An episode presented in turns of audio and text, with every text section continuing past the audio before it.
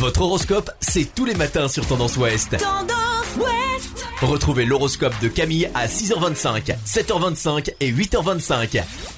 Bonjour à tous, on commence votre horoscope de ce samedi 17 juillet par les béliers. Une rentrée d'argent que vous attendiez pourrait bien être retardée, surtout s'il s'agit d'un remboursement venant d'une administration. Taureau, votre vie sentimentale va connaître un beau développement. Ce regard de complicité vous redonnera confiance en l'avenir. Gémeaux, quelle que soit votre situation, vous vous montrerez très entreprenant en amour. Toutefois, réfléchissez bien avant d'engager votre avenir sentimental.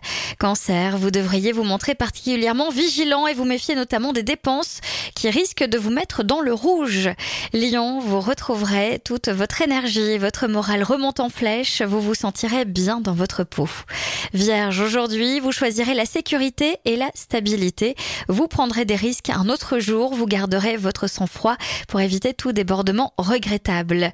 Les balances, passion et tendresse seront au rendez-vous, mais la jalousie pourrait faire interférence si vous n'y prenez pas garde. Scorpion, vos nouvelles responsabilités vous stressent, il n'y a pourtant pas de raison, vous êtes à la hauteur.